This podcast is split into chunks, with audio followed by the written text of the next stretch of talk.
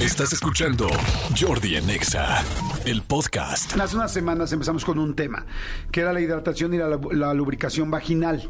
Y me encantó, hubo muchísimas preguntas. Hoy, por favor, manden también todas sus preguntas. Lo vamos a retomar porque fue muy bueno. Este, no sé, eh, como un pequeño resumen. Un pequeño resumen, Un exacto. pequeño resumen, podrías arrancarte y nos vamos claro con que así. sí, claro Resumen sí. nada más de hidratación y lubricación. Exactamente, la- sabemos en las mujeres, sabemos que las mujeres desde la pubertad, cuando empieza toda esta secreción hormonal por parte de los estrógenos, empezamos a tener una natural hidratación en la vagina.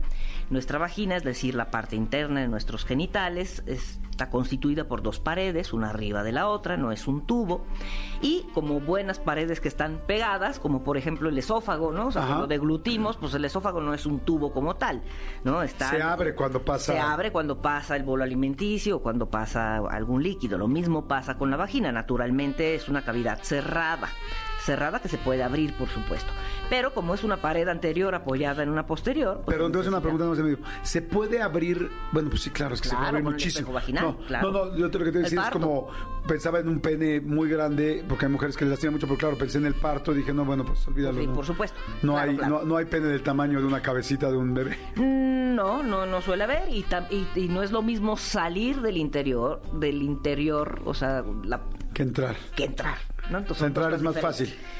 No, entrar es más complejo. O sea, durante el trabajo de parto ocurren un sinfín de mecanismos de dilatación vaginal, de Sí, eh, relajación de las articulaciones, del sínfisis púbico que permite la salida del producto y no es lo mismo pensar que podría entrar un producto a la vagina. O sea, ojo, sí, porque se puede malinterpretar, ¿no? Es como decir, bueno, si cabe un niño de salida, ¿por qué no va a entrar este pene de entrada?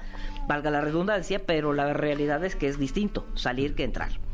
Entonces, bueno, sí se dilata suficientemente como para que haya cabida por parte de la mayor parte de los tamaños de pene que podamos encontrar, ¿no? O sea, Ok. la mayoría de las vaginas, por así decirlo coloquialmente, embona con la mayoría de los penes. Ok. Sin embargo, hay algunos casos en donde hay mujeres con una vagina Muy estrecha. muy estrecha, pequeña o su misma constitución hace que, pues, que la vagina sea del tamaño proporcional, Claro. ¿no? Y un pene muy grande y eventualmente podrían tener problemas justamente a la hora de tener relaciones sexuales, tanto durante la entrada como la fricción del pene adentro de esta vagina. O sea, es decir, con dos movimientos ya alcanza el cuello del útero, ¿no? Y la sensación de que el pene empuje eh, hasta el fondo, pues no necesariamente es muy agradable para, para las mujeres, ¿no? Porque el útero está sostenido por ligamentos que se estiran. Entonces, eh, pues ya nos fuimos por otro tema, sí, pero, pero bueno, entonces pero estamos en el resumen naturalmente- de la lubricación. Exacto, entonces naturalmente hay hidratación en la vagina. La vagina es una estructura húmeda, que tiene que estar húmeda, ¿no? Si vemos a una niña antes de que menstrue, normalmente son vaginitas secas, están chiquitas, este, por eso están más predispuestas a infecciones también,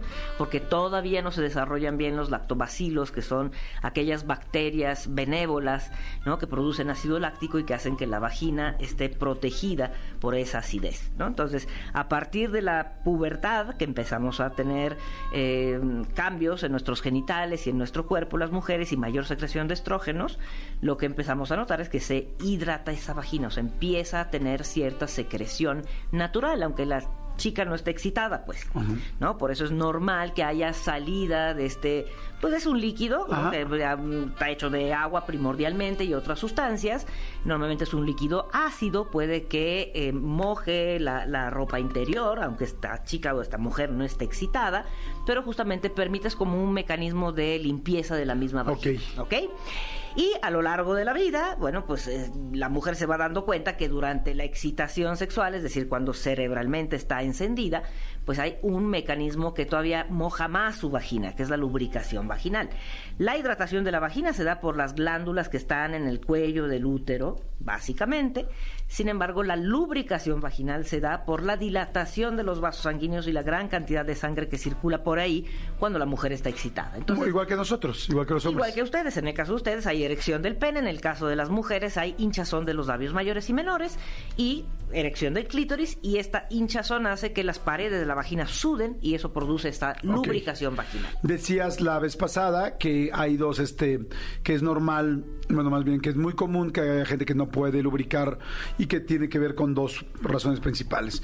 Una, que si cuando no, cuando es selectivo, cuando solamente te excitas de una manera, quizá eh, autoexplorándote o auto eh, masturbándote y, y con tu pareja no, entonces quizás es algo con la pareja emocional, que no estás contenta, que ya no te excita, la rutina, en fin, y que eso se puede tratar con una sexóloga y platicando y con muchos diferentes tipos de Así es. procesos. Y el otro y la otra manera con la cual puedes dejar de tener poca tener, tener poca o nula lubricación es el asunto hormonal, Así que es. a partir de los 40 años este puede haber muchas cosas que te estén moviendo desde los estrógenos, desde el asunto de las este de la menopausia, La bueno, menopausia, el climaterio, el climaterio, exactamente. todo Sí, este sí, sí, la deficiencia de estrógenos en general, pero bueno, también pasamos por ciertos medicamentos, anticonceptivos hormonales que también afectan tanto la hidratación como la lubricación.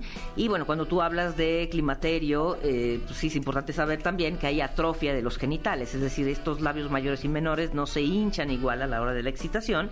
En el día a día están como más flaquitos, más chupaditos, por así decirlo, ¿no? Este, van perdiendo grasa, van perdiendo volumen, van perdiendo eh, la misma cantidad de agua que normalmente tienen eh, en su interior. Y esto hace, eh, que ya lo habíamos platicado en un programa, que los labios menores, que normalmente quedan cubiertos por los mayores, y vemos a una chica joven, los labios mayores, donde están los pelos, na- naturalmente, cubren los labios menores. Conforme avanza la edad, estos labios mayores se van haciendo más chiquitos, entonces se protruyen o se asoman los labios menores, y entonces si eh, juntamos la sequedad que hay en los genitales, la atrofia de los labios mayores, bueno, pues lo que vemos es que muchas mujeres quedan con los labios menores expuestos, secos, que están friccionando con la ropa interior, si están haciendo ejercicio, pues con más molestia todavía, ¿no? Entonces, eh, eh, pues eventualmente se hacen hasta, eh, digamos, no pierden su textura suavecita, o sea, se hacen rudos. Hay algunas Sí. mujeres que dicen, ya tengo como callos ahí abajo. ¿no? Oye, ¿y las cirugías plásticas que se hacen es de labios mayores o menores? se pueden hacer de los dos. Ok. Se pueden hacer de los dos, pero muchas mujeres piden justamente que se les recorten los labios menores porque son los que se asoman y se hacen inyecciones de ácido hialurónico y un sinfín de maniobras no tan invasivas para mejorar los genitales Sí. o para rejuvenecerlos. Hemos traído a varios eh, cirujanos y gente que Habla hoy está tema. hablando del tema de las inyecciones de ácido hialurónico en los labios vaginales. Así es, así ¿no? es, Porque son- como que antes la operación de para hacerte más estrecha y tal, y ahora esto es como menos invasivo. Mucho menos Te dura invasivo. tres, cuatro, cinco meses Sí, y vamos. no, no, te dura incluso años, eh, dependiendo, ¿no? De la cantidad de ácido hialurónico que se utilice. Entonces, bueno, eh, efectivamente, el hecho de que estemos mal lubricadas nos da esta sensación de malestar. Es una sensación que, pues, mm, aunque no tengamos relaciones sexuales, se percibe, Ok. ¿no? Cuando estás sentada, si caminas, si haces ejercicio. Se siente ¿no? Seco. Se siente seco, se siente como caliente, pero medio desagradable, ¿no? Y, eh, bueno, estamos mucho más predispuestas a infecciones vaginales. Las mujeres que llegamos a una etapa en donde hay mala hidratación vaginal y además no nos excitamos suficientemente bien desde el punto de vista genital con una buena lubricación. Entonces, de lo que estábamos hablando es justamente del dolor, ¿no? Durante la actividad sexual, de estas mujeres que a pesar de que están excitadas, pues no sienten respuesta en sus genitales, del reclamo de sus parejas, ¿no? Como diciendo, bueno, ¿qué? ¿No te excito? ¿O por qué no te mojas? ¿No? Es como la- el reclamo de muchas parejas, así como cuando ustedes tienen disfunción eréctil, ¿no? Y muchas mujeres heterosexuales dicen, pues ¿qué? ¿No te excito? ¿Tienes a otra? ¿O qué te Claro. pasa? ¿O por qué no se te erecta el pene cuando estás conmigo? ¿no? Claro. Entonces, lo mismo pasa con ustedes al percibir a una pareja, a su pareja, mal hidratado, mal lubricada, es decir, Claro. ¿por qué te provoco sequedad? Hay mucha gente que está preguntando cosas. Dicen, hola Jordi, generalmente yo uso la copa menstrual y la verdad no he sentido resequedad, pero ahorita la doctora lo mencionó. ¿Podría a largo tiempo afectar la copa menstrual? Digamos que de lo que se puede utilizar internamente para el flujo menstrual, la copa menstrual daña menos que el tampón. El tampón sí tiene un efecto muy secante y sí puede quedar muy seca la vagina después del ciclo menstrual. Entonces, sí, copa menstrual e incluso la copa menstrual la pueden, eh, digamos, eh, cubrir con un hidratante vaginal. De tal manera que quede ahí el hidratante junto con la copa menstrual, sería lo adecuado. Si es un hidratante con ácido hialurónico, mejor. Lo encuentran en la farmacia. Dice eh, eh, otra persona, dice, y si me hicieron histero- histerectomía, ¿qué hacer? ¿Qué es la histerectomía? Histerectomía es que te quiten el útero, solo Ok. el útero.